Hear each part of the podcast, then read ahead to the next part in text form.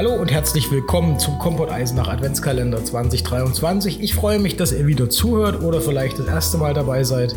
Hinter jedem Podcast-Türchen versteckt sich bis zum Heiligen Abend eine kleine Wissensüberraschung zu Eisenach. Und jetzt wünsche ich euch viel Spaß beim Zuhören. Hier ist Türchen Nummer 8, der heilige Georg.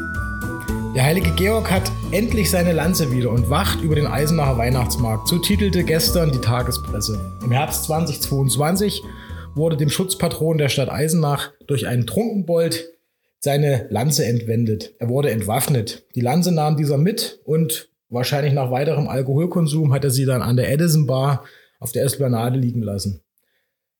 Da der Georg seine Lanze nicht einfach so hergeben wollte, büßte er auch gleich seine rechte Hand mit ein. Das klingt zwar lustig, aber in meinen Augen ist das alles eine große Dummheit.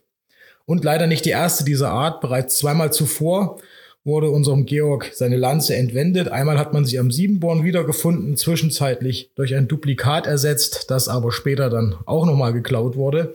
Und äh, die, diese Barbarei hat der Figur, die 1549 vom Steinmetz Hans Leonhard geschaffen wurde, doch immens geschadet. Zumindest äh, was die historische Substanz angeht. Die Sandsteinerne Hand ist weg. Vielleicht war sie noch an der Lanze dran, das weiß ich gar nicht. Auf jeden Fall ist sie jetzt wieder am Ort und wir freuen uns, dass der heilige Georg über den Weihnachtsmarkt und die Stadt Eisenach wacht.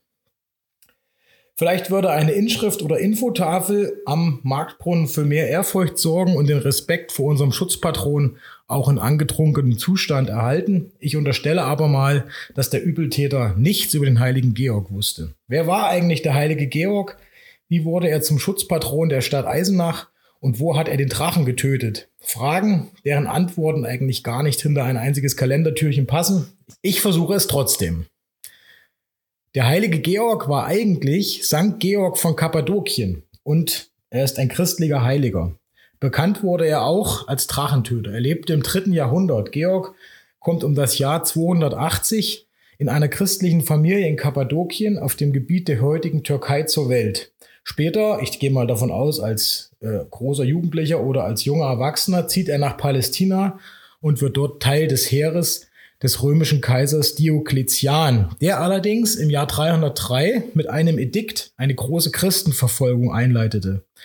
Georg stellte sich dem entgegen, setzte sich für die Christen ein und bekennt sich noch deutlicher zu seinem Glauben, wird deswegen gefoltert und später enthauptet. An der Stelle seines Grabes in Lydda, das ist nahe von Tel Aviv, wurde ihm zu Ehren eine Basilika errichtet, deren Reste noch heute erhalten sind. Georg wurde aufgrund seines Einsatzes für den Glauben und dem Tod, den er dadurch fand, als Märtyrer verehrt.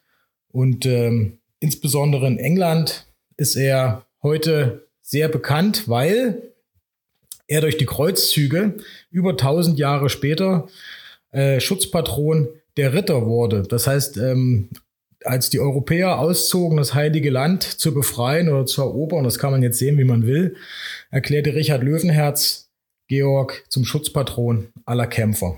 Was das jetzt mit dem Drachen zu tun hat, das ist eine gute Frage. Der Legende nach wurde Kappadokien zur Zeit Georgs, also jetzt sind wir wieder im Jahr 300, von einem feuerspeienden Drachen tyrannisiert. Um das Ungeheuer zu besänftigen, mussten die Menschen täglich zwei Schafe opfern. Irgendwann waren alle Schafe vom Drachen aufgefuttert und es, äh, es mussten Menschenopfer gebracht werden, die per Los gezogen wurden. Eines Tages fiel das Los auf die Tochter des Königs, die, und das ist aus solchen Geschichten bekannt, festlich geschmückt und unter dem Wehklagen ihrer Eltern ihren Opfergang antrat. Aber Georg kam zur Hilfe. Er stellte sich zwischen Drache und äh, Prinzessin und äh, wollte sie sozusagen beschützen. Er betete zu Gott und mit der Kraft des Gebetes schleuderte er seine Lanze und verletzte das Tier schwer, fesselte es und führte es gemeinsam mit der Königstochter in die Stadt in einem Art in einer Triumphzug, in einem Triumphzug. Er versprach dort den Menschen, dass er den Drachen tötet, wenn sie dem christlichen Glauben, sozusagen zum christlichen Glauben übertreten. Und in der Legende ließen sich 20.000 Menschen taufen. Georg erledigte das Ungeheuer und äh, wurde somit über das ein Synonym für den Sieg des Guten über das Böse oder über das Teuflische. Oder man kann es auch anders ausdrücken. Im, äh, im, im christlichen Bild der Sieg des Göttlichen über das Teuflische. Sein Name steht für Tapferkeit, Nächstenliebe, Ritterlichkeit und Höflichkeit. Der heilige Georg ist deshalb wohl eines der heroischsten Vorbilder der gesamten Christenheit. Am bekanntesten ist natürlich das Bild des Heiligen, wie er als Ritter auf einem Pferd sitzt und einen zunächst übermächtig erscheinenden Drachen bekämpft und so nun auch wieder in voller Gestalt auf dem Eisenacher Markt. Wenn ihr wissen wollt, wie Georg zum Schutzpatron Eisenachs wurde, was diese ganze Geschichte mit Eisenach zu tun hat, dann freut euch morgen wieder auf das neunte Türchen des Kompott Eisenach Adventskalenders. Ich wünsche euch heute einen guten Morgen, einen guten Tag, eine gute Nacht, je nachdem, wann ihr das Türchen geöffnet habt.